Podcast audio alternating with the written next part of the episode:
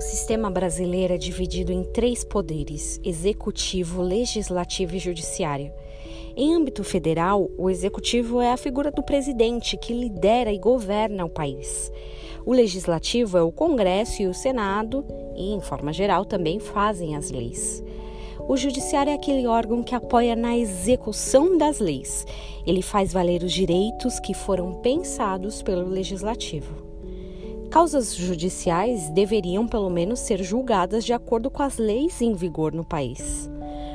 Esses três órgãos têm influência direta em nossas vidas. Se você já reclamou, por exemplo, dos impostos que paga, das decisões do presidente ou de alguma decisão judicial desfavorável, talvez já tenha uma dimensão dessa influência. Isaías 33, 22. Porque o Senhor é o nosso juiz o Senhor é nosso legislador.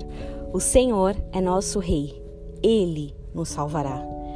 O Senhor é nosso juiz, ele julga nossas causas de forma equilibrada, não de acordo com o que nós entendemos ser certo e, e, correto, mas de acordo com o que ele sabe que é melhor. Ele também é o legislador, estabelece as regras, a forma, o momento.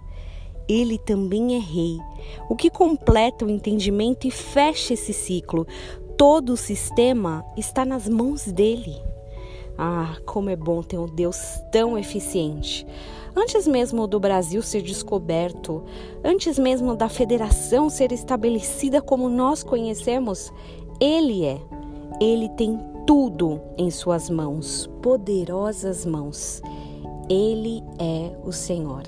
Que você experimente o Deus que é juiz, legislador e Rei. Tenha um dia abençoado em nome de Jesus.